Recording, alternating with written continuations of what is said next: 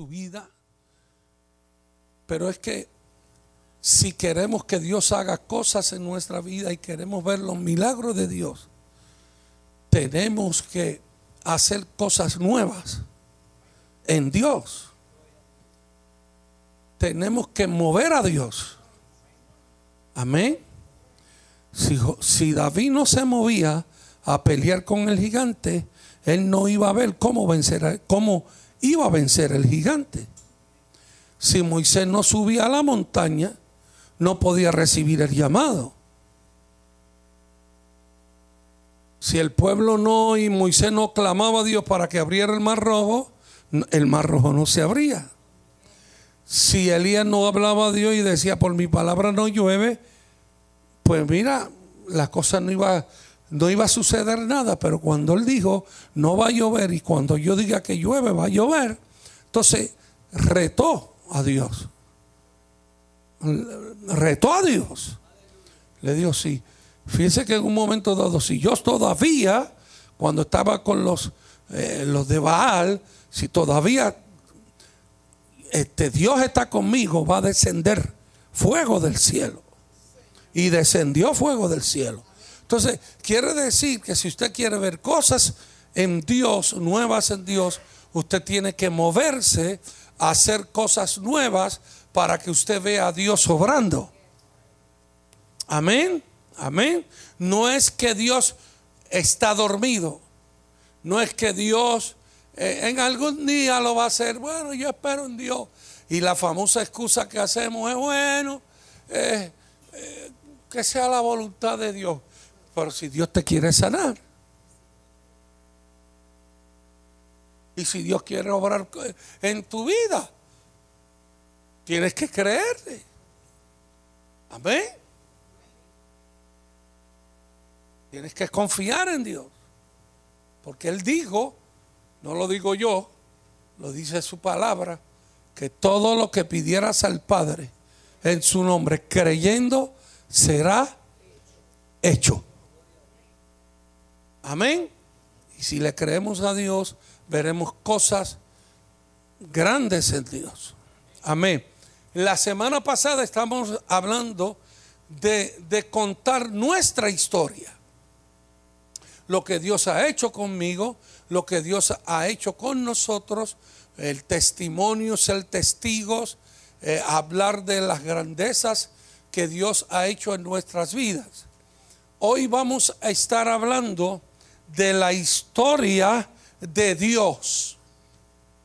¿Eh? Estamos llevando iniciativa a Timoteo, estamos llevándolo a usted para que usted entienda que Dios nos llamó a ser testigos, que Dios nos llamó para predicar el Evangelio, que Dios nos llamó para que le dijéramos a otros lo que Él ha hecho por nosotros. Amén. Entonces tenemos que entender que si Dios nos llamó para eso, pues tenemos que prepararnos para hacer eso.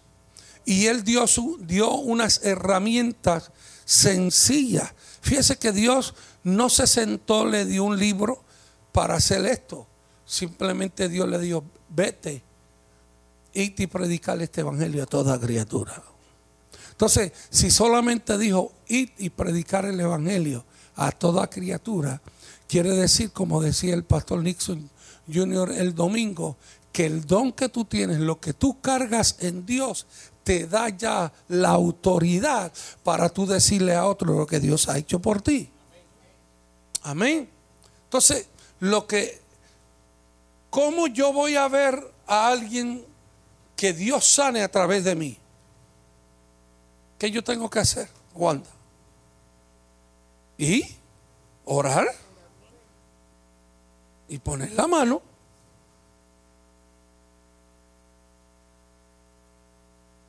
¿qué puede pasar? Que se muera o se sale. No, no. Pero ¿qué puede ser? ¿Qué, puede ser? De acuerdo a tu fe, será hecho. Entonces, si yo no pongo las manos, yo no voy a ver lo que Dios puede hacer. yo tengo que entrar en acción. Amén. Amén. ¿Por qué los viejos de antes, y, si usted busca tiempos pasados, ¿qué pasó en tiempos pasados? En tiempos pasados no había muchas ambulancias. En tiempos pasados no había muchos médicos. En tiempos pasados no, no todo el mundo tenía carro. Entonces, había que necesidad. Entonces, en medio de la necesidad, ¿qué hacían? Cuando alguien se enfermaba en la casa, cuando el niño se enfermaba, cuando algo sucedía, ¿qué era? ¿A qué tenían que recurrir? A la oración. ¿Y qué pasaba? Pues el tiempo de los milagros no ha pasado. Ahora lo que pasa es que es más fácil coger la llave, prenderle el carro, bajar a la sala de emergencia, llevarlo al hospital y que el médico lo atienda, nos dé una Tilenol o nos dé una, un suero de eso de, de, azúcar. De azúcar es una. Y, después que tú veas un suero aquí, tú te sanas. ¿Es o no es?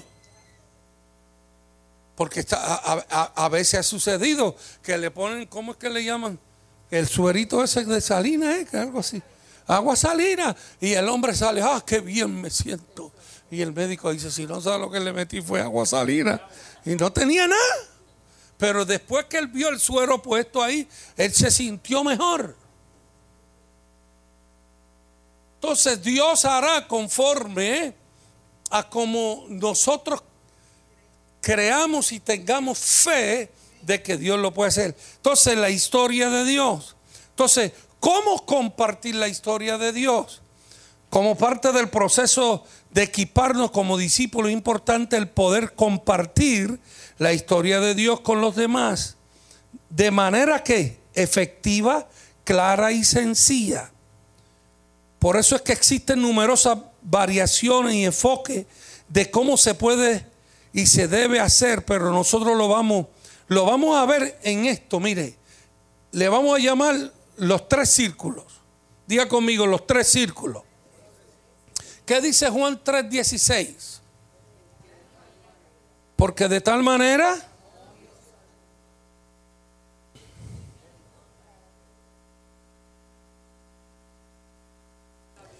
Entonces, quiere decir, porque de tal manera... Entonces, quiere decir que lo principal de compartir la historia de Dios es hablar del amor de Dios. Dígale al que está a su lado, lo principal de contar la historia de Dios es hablar del amor de Dios a los demás. Por eso es que es importante, fíjese qué tremendo, muchas veces, y es importante hablar del amor de Dios, porque cuando usted va a hablar del amor de Dios, muchas veces cuando comenzamos a, a mencionar que de tal manera Dios amó al mundo y todo eso, ¿cómo te va a recibir la otra persona? ¿De qué te va a hablar la otra persona en este tiempo? De problemas, de necesidades. O sea, tú le vas a hablar a alguien en este tiempo y tú no puedes tener una conversación. Si no sale, está hecho esto después, María, esto es el diablo. Esto es crisis. Esto está malo. María no chavó a todo. Porque todo el mundo está hablando de eso. Todavía ya, ya mismo vamos para un año. Y todavía. Y como somos los boricuas, de que llegue el 20, fue el 20 de, o el 20. Mira, va a haber fiesta en Puerto Rico. Eh, sí, el cumple, vamos a celebrar el cumpleaños. Porque estamos, no, y después dice, porque nos levantamos. La fiesta es, nos levantamos. Aunque estemos. Esa va a ser la fiesta, nos levantamos. ¿Verdad que sí? Entonces el uso de los tres círculos puede ayudar a, tomar esa conversación eh, del amor de Dios. Entonces es importante que durante el proceso que una persona comparta con usted su historia, quebrantos, miedos, ansiedades y muchas cosas más, el poder escucharlo, buscar la oportunidad de hablarles de Dios y orar por ellos es un principio necesario en este tiempo. Porque le estás trayendo esperanza. Le estás trayendo fe. Le estás diciendo, mira, yo sé que hay problemas, yo sé que hay situaciones, yo también las paso. Yo no estoy diciendo, usted no me ha oído a mí decir que yo no estoy en situaciones, todos estamos en, pasamos luchas, momentos difíciles, momentos duros, pero lo grande es que en medio de todo eso podemos decir que Dios está con nosotros y no nos ha dejado desamparados. Entonces, eso mismo usted tiene que decírselo a otra persona. Amén. Por eso es importante que usted pueda traer eso eh, a, a la memoria de la gente. Amén. Y que pueda hablar de la historia del amor de Dios. Amén. ¿Está conmigo? Magda, ayúdame aquí, cámbiame el circulito aquí. Amén. Entonces, cuando vamos al primer círculo, vamos a ver que estamos aquí. Madalí nos va a dibujar. Amén. Amén. El círculo número uno que ustedes van a ver ya mismo por ahí es, es quebrantamiento. Diga quebrantamiento. No nos tenemos que convencer que vivimos en un mundo quebrantado y que cada cual tiene su propia historia de quebrantamiento. Romanos 3.10, ¿qué nos dice? Romanos 3.10. Si tiene la Biblia por ahí, lo puede buscar rapidito para que usted vaya marcando estos versículos eh, rapidito. Romanos 3.10, si lo tiene por ahí. ¿Quién lo, si alguien lo tiene, pues me lo lee rapidito y así. ¿Qué dice? Romano 3 dice, como está escrito, no hay que, ni aún cuánto, ni uno. De igual manera, cuando escuchamos a las personas hablar de sus problemas o crisis, nos damos cuenta de que las soluciones que están utilizando para aliviar su dolor o desesperación solo provoca un estado de mayor quebrantamiento y vacío en sus vidas. Si yo hablo de crisis continuamente, ¿cómo, cómo, cómo yo voy a estar? ¿En crisis? ¿Vacío? Porque continuamente estoy hablando de algo que nada puede hacer dentro de mi vida. Amén. Por eso es que Colosenses capítulo 1, versículo 21 y 22, ¿qué nos dice?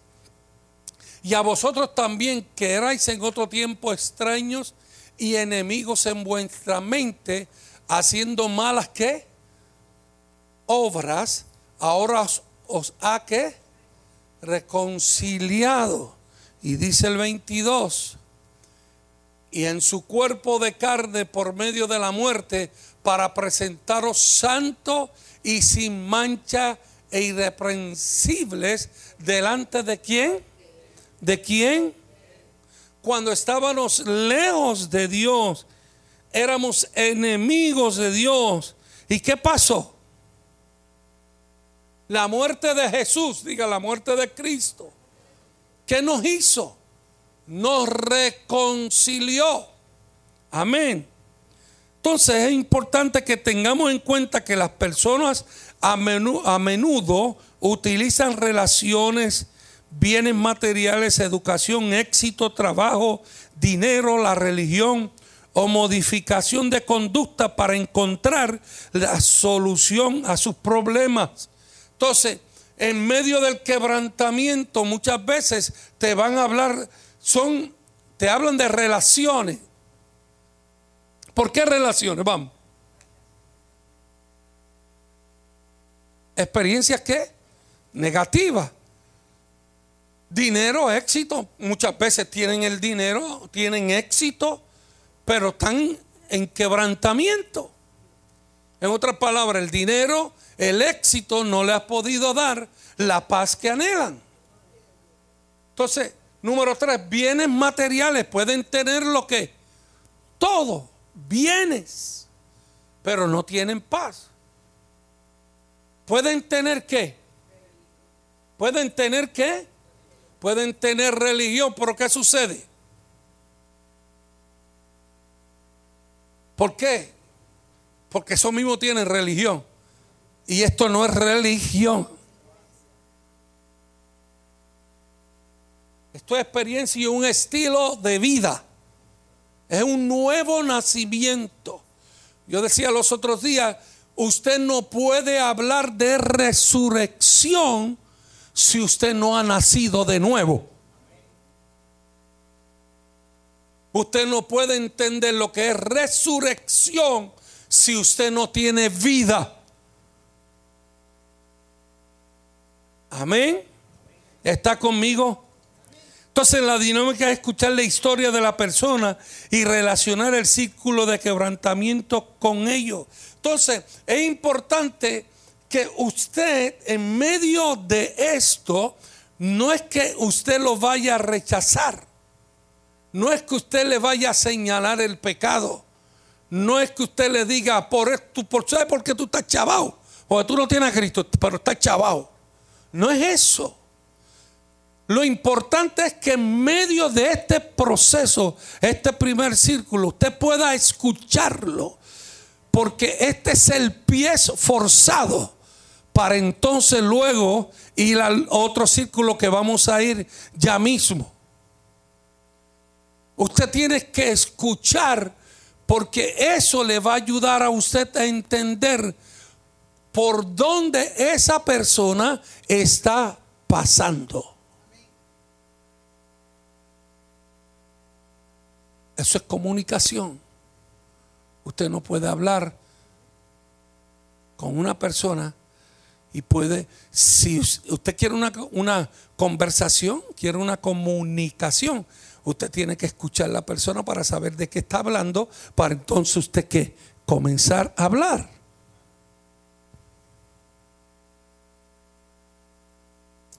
Entonces es importante que que, podamos entender eso. Mire lo que nos dice Romanos capítulo 1, versículo 24 y 25. Amén. ¿Qué nos dice? Por lo cual también Dios los entregó a la inmundicia en las concupiscencias de sus corazones, de modo que deshonraron entre sí sus propios qué? Y 25 ya que cambiaron la verdad de Dios por la mentira, honrando y dando culto a la criatura antes que al Creador, el cual es bendito por los siglos de qué? De los siglos. Entonces, ahora hay que hablar del segundo círculo.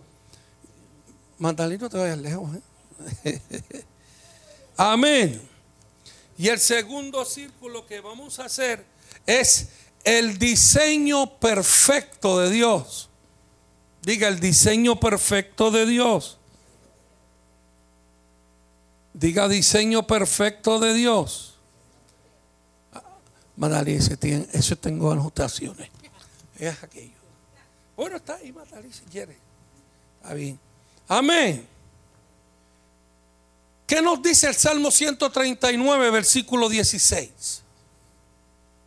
Salmo 139, versículo 16. Mi embrión, ajá. vieron tus ojos y en tu libro estaban escritas todas aquellas cosas que fueron luego formadas sin faltar una de ellas. ¿Estaban qué? Estaban todas, estaban escritas todas aquellas cosas. Entonces, el pastor hablaba eh, del don, hablaba del, del diseño. Dios no nos hizo a lo loco. Este celular, el que lo inventó, no creó esto a lo loco. El que lo inventó sabe lo que inventó. Sabe para qué es. Sabe cuál es el propósito. Amén. Cuando usted compra un juguete, cuando usted compra eh, un, un mueble, cuando usted compra un escritorio, viene con qué? Con unas instrucciones. ¿Por qué viene con esas instrucciones? Para que sepa paso a paso y para que sepa para cómo montarlo, cómo hacerlo, qué hacerlo, para qué fue hecho. Todo eso, ese es el diseño. Entonces, Dios, el diseño de Dios, mira cómo dice el salmista, mi embrión vieron tus ojos y en tu libro estaban escritas qué? Diga todas las cosas. Diga todas las cosas. Hablaba el pastor el domingo, todo. Todo, diga todo. Todo. Ya Dios lo hizo. Isaías dice que Dios lo hizo todo y cuando llegó al final, cuando llegó al final, volvió al principio para ver la película. Mire lo que dice Isaías. Isaías dice que Dios creó todas las cosas, las formó todas las cosas, las fue creando, las fue diseñando, fue creando todas las cosas. Cuando lo creó todo, llegó al final de todas las cosas. Y cuando llegó al final de todas las cosas, volvió al principio para que todo lo que había creado comenzara a funcionar como Él lo creó.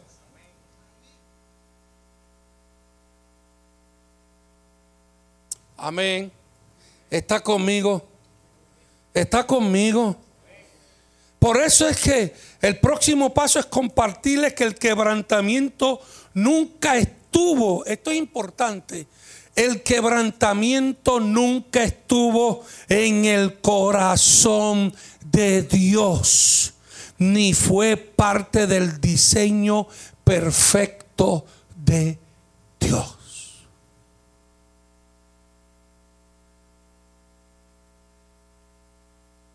Cuando Dios hizo al hombre, dice la Biblia en el Génesis que lo vio todo. Y lo vio todo que perfecto y bueno. Y si él dijo que todo estaba bueno, era que todo estaba bueno. Amén. Entonces el corazón de Dios para todo es una relación. Cuando la vida fue experimentada según su diseño, fue perfecta. Génesis capítulo 1, 26 al 31, ¿qué nos dice? Génesis. Voy rapidito, ya mismo termino, que no me falta una página más. ¿Qué dice? En, en, toda la tierra y en todo animal que se arrastrara sobre la tierra, 27. Y creó Dios al hombre a su imagen. ¿Y qué hizo? Imagen y qué? A imagen de Dios lo creó que varón y hembra lo que lo creó. Y los bendijo Dios y les dijo, fructificad y multiplicaos, llenad la tierra, sojuzgadla e, y señoread en los peces del mar, en las aves de los cielos y en todas las bestias que es que sé. Y dijo Dios, he aquí que os he dado toda planta que da semilla, que está sobre toda la tierra. ¿Qué, qué dice ahí? Que, no, no, pero ¿qué dice? Mire, he aquí que os he dado qué. ¿Qué nos hizo? Nos lea bien. Por eso esto es importante que usted lea los he dado.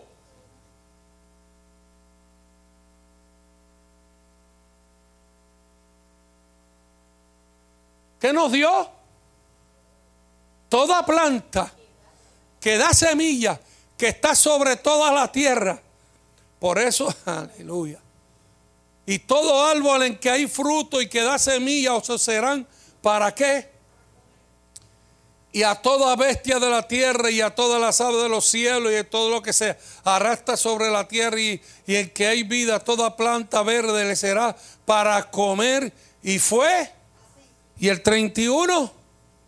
Y vio Dios todo lo que había hecho. Y aquí que era. Que era qué. Pero no lo dejó en bueno. En gran manera. Y fue la tarde y la mañana el día sexto. Entonces quiere decir que como dije aquí, nunca estuvo en el corazón de Dios, ni fue parte del diseño perfecto de Dios. El quebrantamiento.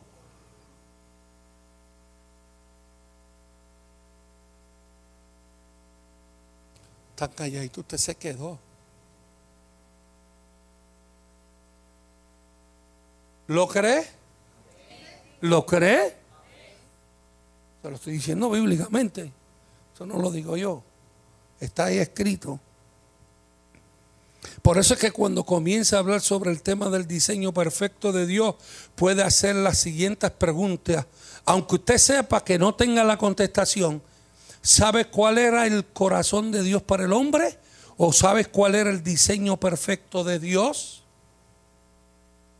Esa es una pregunta importante que muchas veces cuando usted va a hablar del diseño de Dios y usted va a hablar de la historia de Dios, oye, ¿sabes por qué tú fuiste creado y para qué fuiste diseñado y creado? La mayoría de la gente no sabe para qué fue diseñado y creado.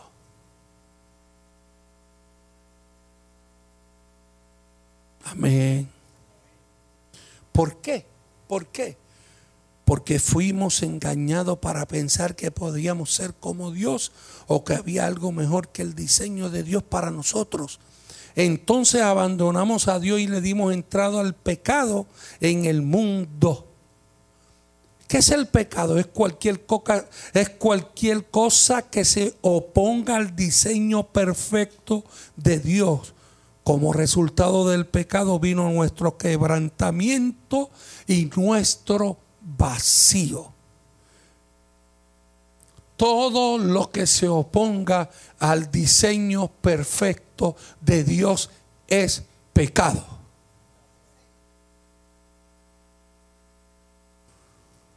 Por eso fue, como decía aún el pastor, fíjese que el pastor lo decía el domingo.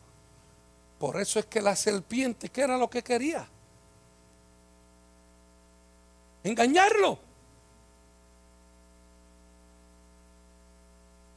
Olvídate de lo que Dios dijo.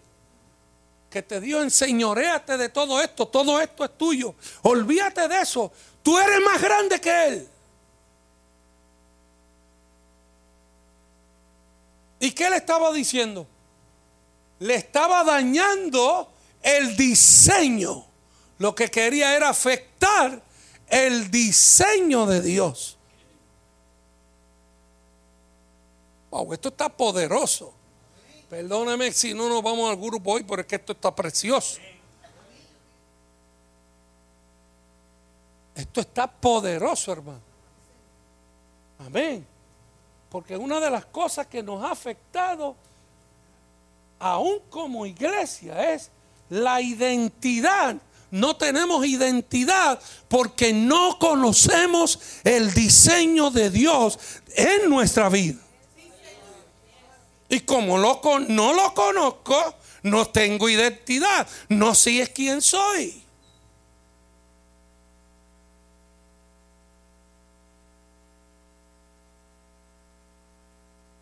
Por eso muchas veces que es bueno pero usted tiene que tener cuidado cuando te digo, Señor, ¿qué tú quieres para mí? ¿Qué tú quieres para mí? ¿Qué tú quieres? Él sabe lo que Él quiere para ti. ¿Lo sabes tú? Simplemente haz la voluntad de Dios y Él te va a ir mostrando lo que Él quiere. Amén. Amén. Dios es bueno. ¿Cuántos creen que Dios es bueno? Amén.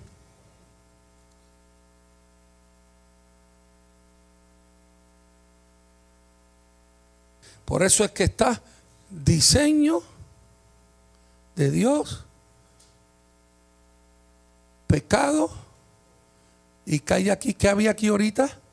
Relaciones, que, quebrantamiento, relaciones, dinero, éxito. Del diseño caímos al pecado y caímos aquí.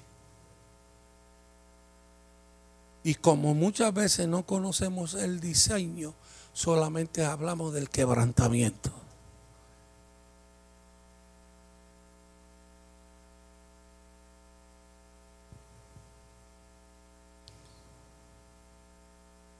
¿Me va entendiendo hasta ahora? Esto están tan calladitos. Están concentrados, están concentrados. Dios quiera que estén concentrados. Amén. Por eso es que las tinieblas procuran impedir los planes de Dios. Por eso es que la revelación del diseño celestial transforma la visión y la comunión con Dios. Por eso es que la revelación te muestra el diseño de Dios.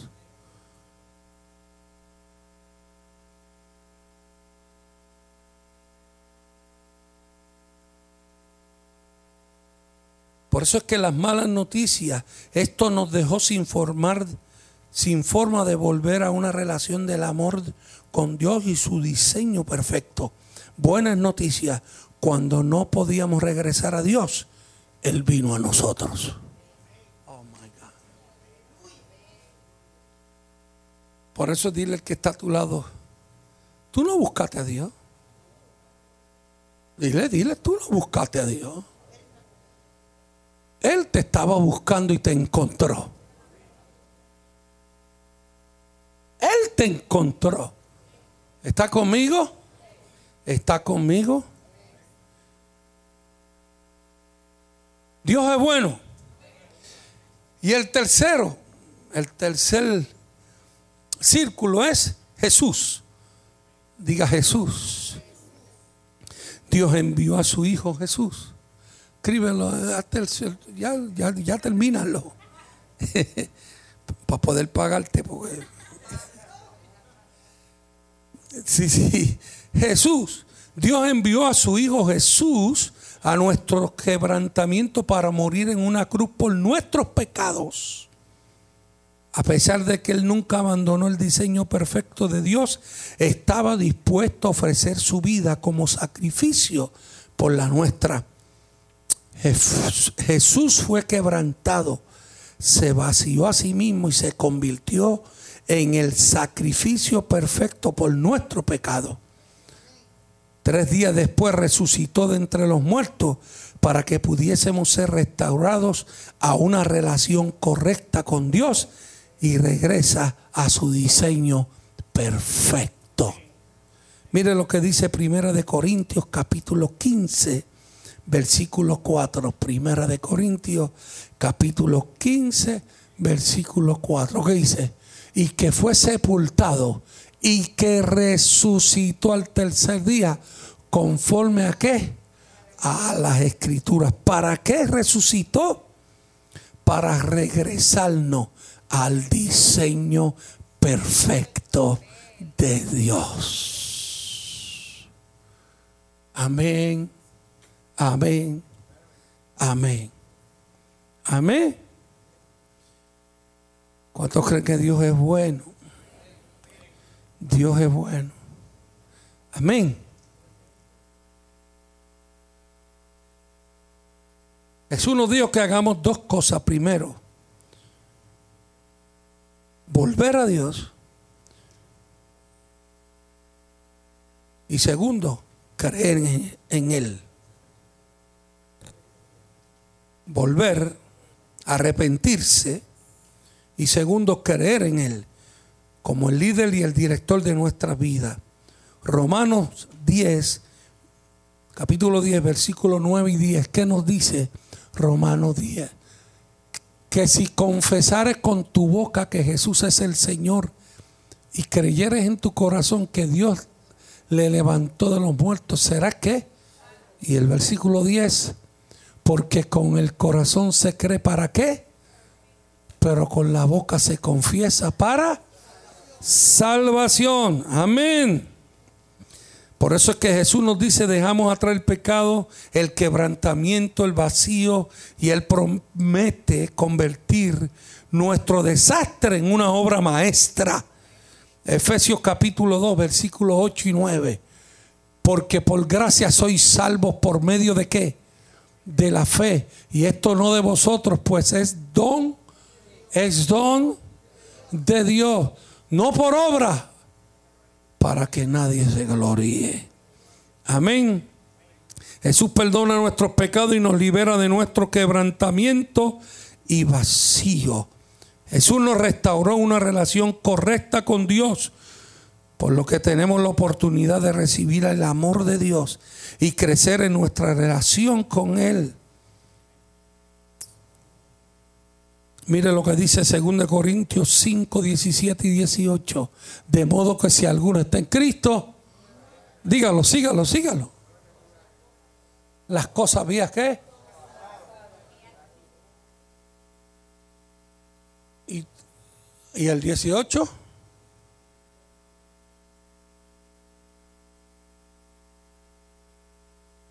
Muchas gracias por los que están leyendo. Léalo duro, bendito sea el amor y la misericordia de Dios.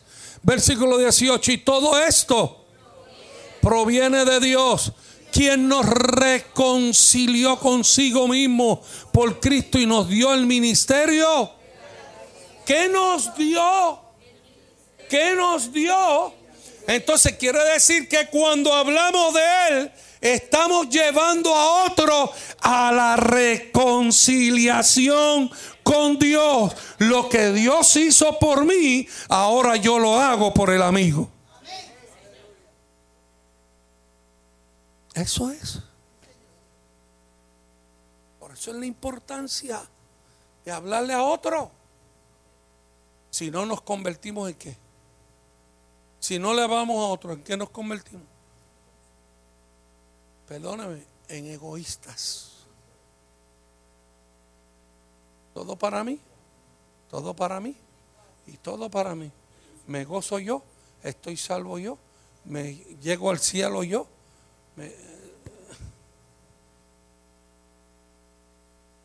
que el que está al lado se fastidie. Pero eso no es. Por eso Pedro cuando le dijo a Jesús, no vaya a Jerusalén porque te van a matar, Dios te calla la boca porque menester que yo vaya allí. Porque en Jerusalén hay gente que yo tengo que reconciliar con el Padre. Adicional a eso, aunque me maten, pero yo tengo que llegar porque allí hay gente, aleluya, que yo tengo que resucitar. Allí hay gente que yo tengo que salvar. Allí hay gente que yo tengo que restaurar. Allí hay gente que me necesita. Por eso dile al que está a tu lado, hay gente en tu trabajo que te necesita. Hay gente tu, en, en tu comunidad que te necesita. Hay gente donde tú te pasas que te necesita, brother, y tienen que ver en ti luz, tienen que ver vida, tienen que ver, oh gloria a Dios, que tú lo vas a llevar a la reconciliación. Diga reconciliación. Amén. Por eso es que Jesús nos regresó al diseño de Dios. Y por eso el último círculo que tenemos por ahí, para que usted lo vea, sin importar dónde hayamos estado, sin importar cuán rota esté en nuestras vidas, hay esperanza para todos. Pregunte, ah, mire, usted tiene que preguntarle a esa persona si hay algo que le impida hacer de Jesús el rey de su vida hoy. Oren juntos, anímelo a ir y compartan lo que ha sucedido con sus amigos y sus familiares. Es importante que recordar que el Evangelio que estamos llamados a compartir no se limita solo al perdón, sino que también es experimentar el reino de Dios. Jesús es nuestro rey. Estamos dispuestos a renunciar todo lo que tenemos para seguirlo. No se limite a estar de acuerdo simplemente sobre un conjunto de declaraciones sobre el hombre y Dios. Mire lo que dice Mateo 28, versículos 18 al 20. ¿Qué dice Mateo? Dice, y Jesús se acercó y les habló diciendo, toda potestad me es que dada en el cielo y en la tierra.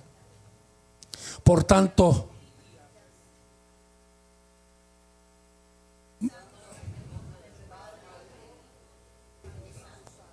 veinte enseñándoles que guarden todas las cosas. Y aquí yo estoy con vosotros todos los días hasta el fin del mundo. Amén, amén. Entonces quiere decir al que dile al que está a tu lado, no tengas temor de hablar de la historia de Dios, porque él dijo que iba a estar con nosotros todos los días hasta el fin. Él te dará fuerza, Él te dará fortaleza, Él te guiará, Él te guardará. Su Espíritu Santo te dará poder, te dará autoridad, te dará unción. Aleluya. Y aquí pondrás las manos sobre los enfermos y sanarán. Y pondrás tu mano sobre los endemoniados y serán libertados. Pero todo esto viene en conjunto cuando hablamos del amor de Cristo y le hablamos a otro de lo que Dios ha hecho en mi vida. Si yo estuve endemoniado porque estaba sin Dios, si estaba sin fe, sin esperanza, y Él me libertó ¿por qué entonces yo no le hablo a otro para que Dios liberte a otro y haga lo que hizo conmigo? Amén. Eso es el Evangelio.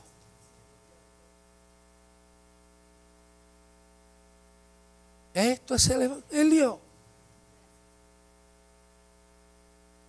Soy nacido y criado en el Evangelio. Nunca había visto, nunca, hermano tan claro estas cosas, tan claras, claras, claras. Y déjame decirte, yo ganaba alma porque cantaba, predicaba, ministraba. Gané alma, por la gracia de Dios me ha ganado multitud de almas, me he ganado para Cristo.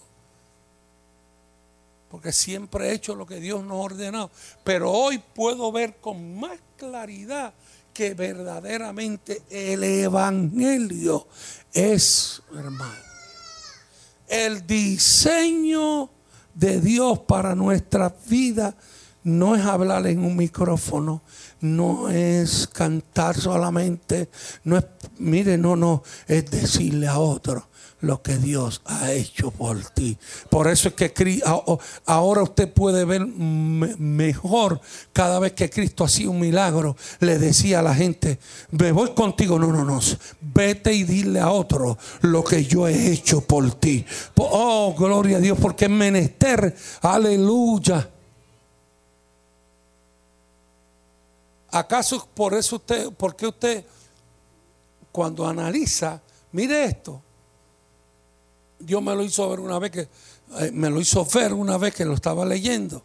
La Biblia dice que estaba Felipe predicando el evangelio, buenas noticias en Samaria. La Biblia dice que vino un avivamiento poderoso. Se salvó hasta un mago y se fue detrás de Felipe. De momento llega Pedro y Juan y le dice, oye Felipe, le hablaste del Espíritu Santo y Felipe dijo, no he tenido tiempo de hablar del Espíritu Santo si aquí todavía se sigue convirtiendo gente.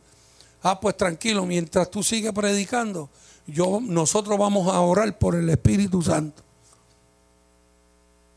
Y dice que comenzó a hablar del Espíritu Santo y empezó Pedro y Juan. Oiga, me cae un avivamiento en Samaria Usted sabe lo que es eso, de eso que, que los moños se caen, esa cuestión. Chispa y candela, como uno dice. Amén. Un avivamiento brutal, grande. Bueno, que, que hasta, hasta el mago le dice a Pedro, oye, véndeme lo que tú tienes. Dice, ¿cómo es que yo te venda? Esto no se vende, mi hermano. Por cuanto has pensado que esto se vende, muchacho, perezca tu dinero contigo mismo, Simón el mago. Y, y pan, y siguió el avivamiento. Y de momento se perdió Felipe. Desapareció. Es. ¿Y usted sabe qué fue? Que el Espíritu Santo lo tomó, lo tomó, el Espíritu Santo lo tomó, lo tomó y lo trajo a un camino. Y Felipe se quedó en el camino. El Espíritu Santo lo, lo llevó a un camino. ¿Tú sabes lo que es eso? Que te saquen de un avivamiento, de algo que es glorioso y lo sacaron y lo pusieron en un camino. Y yo me imagino que Felipe se quedó en el camino. Bueno, Espíritu Santo me trajo aquí, basta. De momento venía un eunuco etíope de Etiopía, un eunuco. ¿Usted sabe lo que era un eunuco?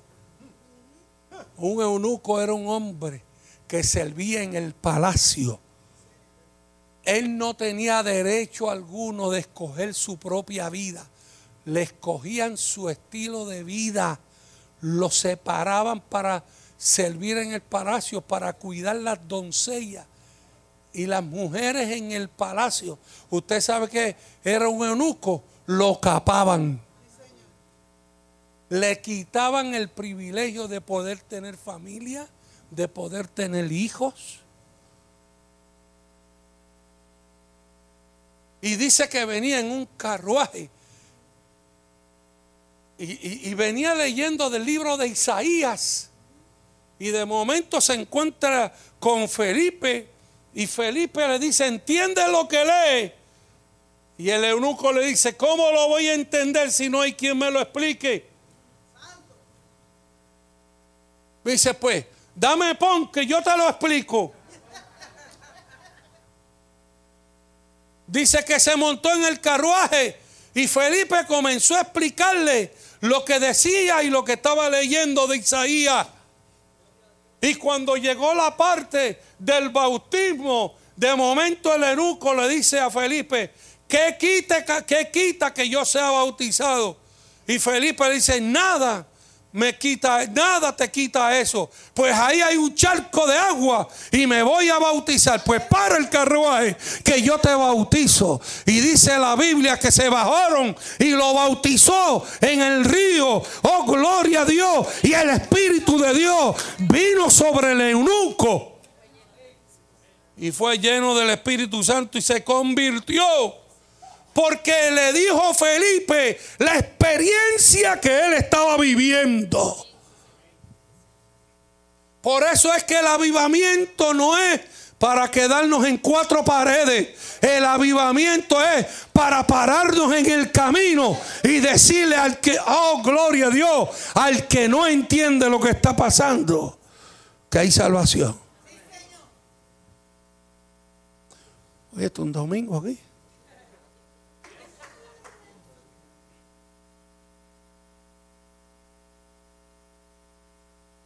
De momento Felipe le dice, sígalo, que yo sigo por otro lado. ¿Sabes qué pasó? Dice la historia que este hombre fue el que llevó el Evangelio a Etiopía, fundó iglesia, fue un evangelista, fue un predicador y, llenó todos esos lugares cerca de Etiopía, las llenó de iglesia, ganándose almas para Cristo. Cambió, oye, eso está, todo lo trae el Espíritu, cambió su quebrantamiento de ser un eunuco lo cambió para vivir el diseño de Dios. Oh, el diablo le quiso quitar el diseño, pero él dijo, aleluya.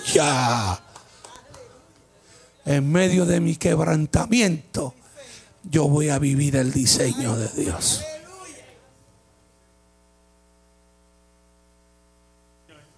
Volvió a vivir.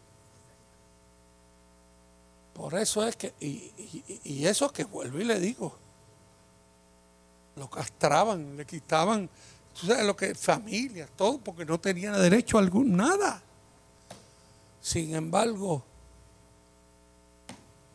la presencia del Espíritu Santo, el conocer a Cristo, lo volvió al diseño del Dios que lo había creado. Amén.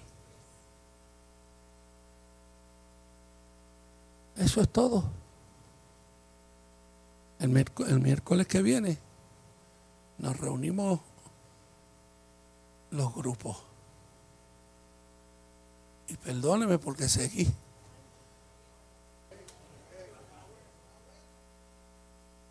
Yo le había dicho a Miguel, esta clase está fácil. Esto lo doy yo en 10 minutos. Michelle se lo dije a May, May, esto lo yo en 10 minutos. es fácil. Pero lo fácil es poderoso. Por eso es que el Evangelio muchas veces lo que creemos que es sencillo es poderoso. Amén. Por eso Dile a alguien, dile a alguien, dile, dile a alguien. Vive con identidad. Vive creyendo que no importa lo que te haya pasado en la vida, tú fuiste diseñado por Dios para buenas obras. Póngase de pie en el nombre de Jesús. Qué tremendo, hermano. Ese que tremendo. Dios es bueno.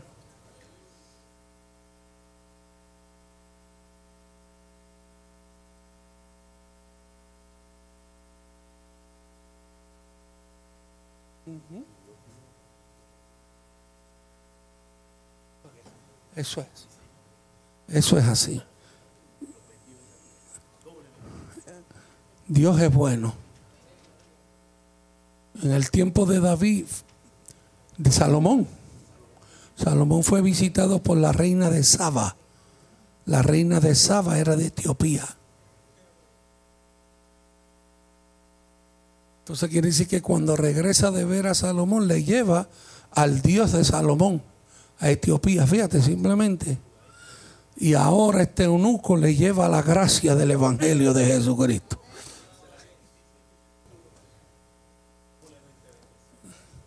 Lo que Dios hace. ¿ah? Amén. Amén. Así que Dios es bueno. Fíjate que sabía Nixon Jr. que el mensaje del domingo me dio el pie forzado para hoy. Pues de eso estamos hablando, el don de Dios. El don de Dios es parte del diseño de Dios. Y ya Dios lo depositó en ti. Está ahí. Amén. Así que atrévete a decirle a otro, no tengan miedo. Saluda a tres personas y dile, no tengan miedo.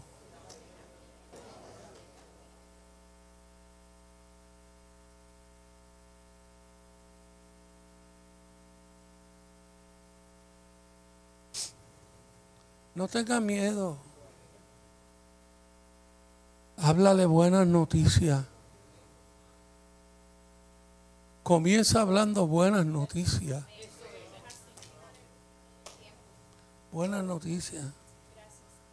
Cuando te quieren llenar la cabeza de todo lo que está pasando, dice, sí, está la cosa difícil, pero ¿sabes qué?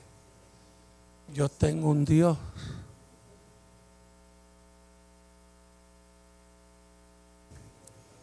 que está, que está sentado en la Biblia del escudo de nuestra tierra, el Cordero de Dios, que quite el pecado del mundo. Aleluya. Que está ahí. Que está ahí. Y nos dará la salida. Nos dará la salida. No tengo temor de malas noticias. Amén. Amén. Amén. Amén. Vamos a terminar acá, véngase. Véngase, vamos a terminar. Vamos a hacer una rueda, no se quede, venga, venga. Gracias, Magdali, por hacérmelo. Te quedaron bonitos.